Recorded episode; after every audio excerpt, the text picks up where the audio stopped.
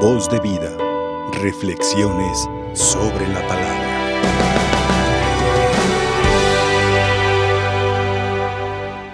Muy queridos hermanos, en esta mañana el Señor nos invita a reflexionar sobre una deuda que muchos tenemos los unos con los otros. Y San Pablo la cita con esas letras. No tengan otra deuda que no sea el amarse. Nosotros muchas veces el amor solamente lo tenemos en una sola línea. El círculo social inmediato, que es la familia, los conocidos, la familia laboral y muy pocas veces la familia social en general, es decir, la sociedad, el mundo. Pero más que una deuda, es una obligación amarnos. ¿Cómo puede uno amar al otro si uno no se ama? ¿Cómo puedes hacer feliz a alguien si tú no eres feliz? ¿Cómo podemos decirle a Dios que lo amamos si no nos amamos a nosotros? Muchas veces la sangre nos implica defender, luchar, la sangre, la sangre nos implica dar la vida, la sangre nos implica, en cierta manera, pues dar hasta la última gota de sangre por la familia. Pero no lo hacemos por la sociedad. Como lo hizo Santa Teresa de Calcuta, la Madre Teresa de Calcuta, perdón, como lo hicieron los santos mártires en el tiempo de la persecución religiosa en México, como lo han hecho otros santos en otros países que han dado su vida por Él dando testimonio a la sociedad de que seguir a Cristo, renunciar a la vida propia por seguir a Cristo es la más perfecta oblación de amor que podemos hacer. Seguir a Cristo no es fácil, porque Él nos pide todo. No nos pide que nos olvidemos de la familia, de la sociedad, del trabajo. Nos exige amar.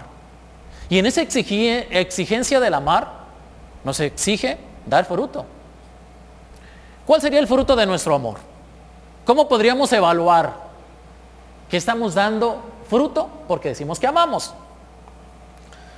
Para empezar, queridos hermanos, el que ama, también mismo San Pablo lo dice, no lastima al otro, no lo hiere, ni de ninguna manera, ni con el pensar, ni con el sentir.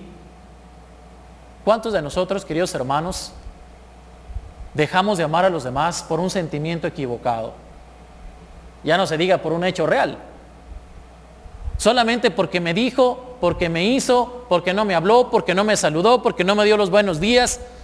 Que a veces le debemos los buenos días a todo mundo, ¿verdad? despertamos corriendo con las prisas y ni los buenos días le decimos al que tenemos a un lado, la esposa, el esposo, los hijos, los compañeros de trabajo.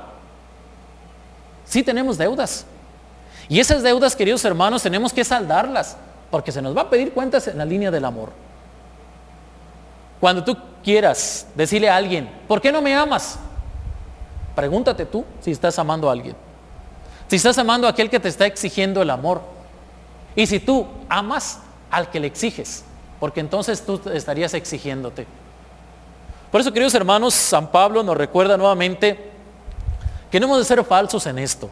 No hemos de dar un falso testimonio, no hemos de este, robar, no hemos de matar, inclusive con la lengua. Nos da un resumen ¿En qué se re... prácticamente el mandamiento del amor en qué se resume? En amar. Y prácticamente han dicho los sabios y entendidos que si cumplimos el primer mandamiento, los demás los estamos cumpliendo a manera, a modo. Que a lo mejor es mediocremente, pero lo estamos cumpliendo, que no sería lo correcto. Hay que darlo todo. Pero si no cumplimos el primer mandamiento, tú y yo estamos siendo falsos, porque no estamos amando. Y para amar hay que renunciar a sí mismos. A veces contra aquellas situaciones muy válidas y muy lícitas que no engendran pecado o que no subyace pecado atrás de ellas. Pero que tenemos que a veces renunciar a un bien pequeño por un bien eterno.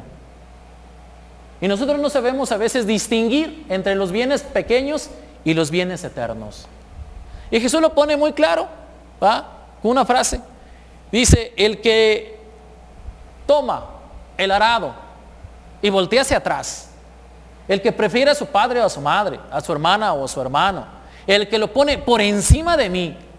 No que no lo ame, no que no lo cuide, no que lo, proteja, no que le haga el bien y le procure la bondad a su ser querido, sino que lo pone por encima de mí. no puede ser mi discípulo. Yo les pregunto, ¿a quién aman más? ¿O a quién amamos más? Vámonos preguntando. ¿A la familia sanguínea o a Dios? Que son los inmediatos, por ejemplo. ¿Quién está por encima de ellos? Muchas veces, queridos hermanos, luchamos por dar la vida por los demás, pero no luchamos por darla por Cristo. Y eso es una situación interesante, porque el bien eterno está allá.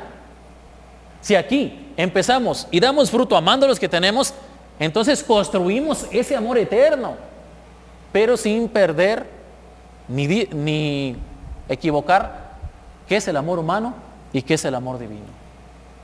Por eso, queridos hermanos, yo les invito a que en cierta manera nos replanteemos qué tipo de amor le tenemos a los hombres, para poder reflexionar qué tipo de amor le tenemos a Dios.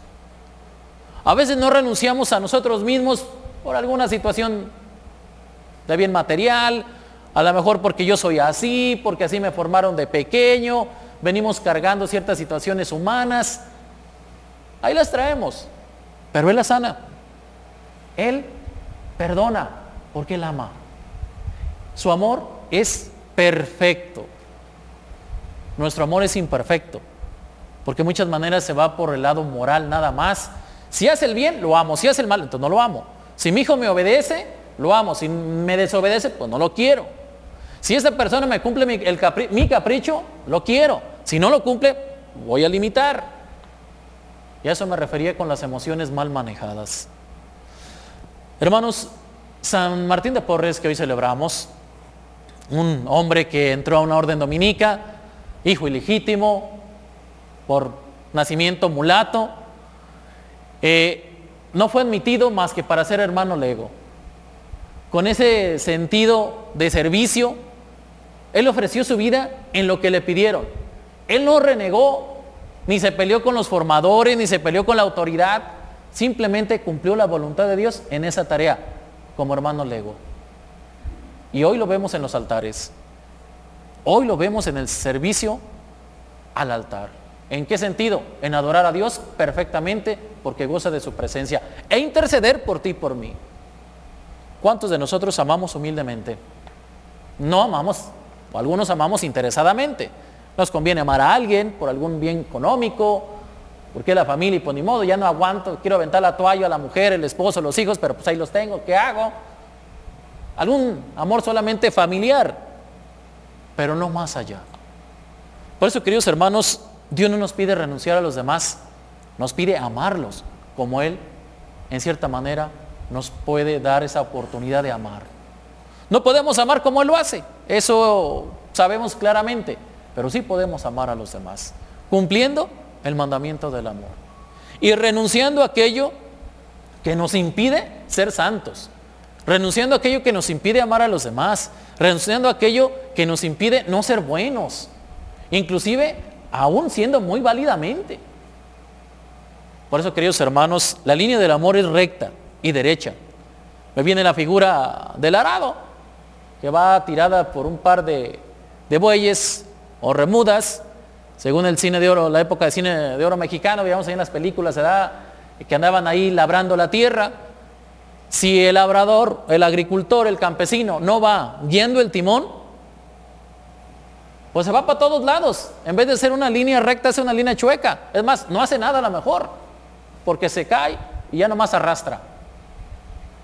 A veces nosotros, hermanos, si no le permitimos a Dios que junto con Él tengamos el timón en la mano y gobernemos bien nuestra vida, ¿qué vamos a hacer nosotros? Vamos a andar por todos lados chuecamente, no vamos a hacer una línea recta, vamos a decir que vamos para allá y luego para acá, y al fin de cuentas va a ser un desorden. Por eso, queridos hermanos, hemos de tomar con valentía el arado de la fe, hemos de tomar el valentía, el arado del amor y irnos derechos. Fácil, no nos va a ser. Nunca. Aún, aún por más bien que estemos, así lo tengamos todo, siempre nos falta algo. Y a veces es ese, ese amor que solamente brota de la perfección divina. Pidámosle a Dios, queridos hermanos, en este día, que vivamos con alegría el mandamiento del amor y que no nomás sea la deuda, sino que correspondamos pagando con amor. Amor con amor se paga, por ahí hay un dicho sabiduría popular, es recíproco, viene de Dios hacia el hombre y va de Dios al hombre y viceversa. Pero ojalá que sea cierto. Que si el hombre es malo, dice Jesús, no lo resistan, caminen con él. No resistan al hombre malo, al que te quiere quitar la túnica, cédele el manto. Y así sucesivamente dice en el Evangelio.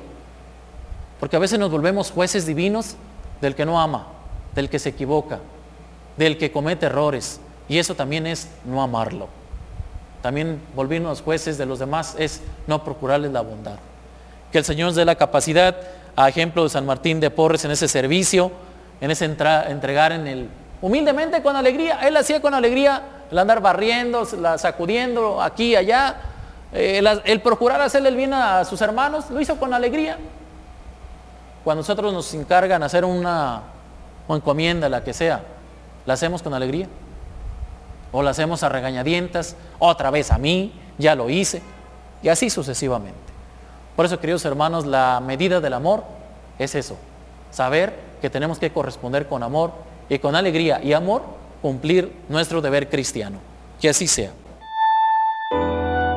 Voz de vida. Reflexiones sobre la palabra.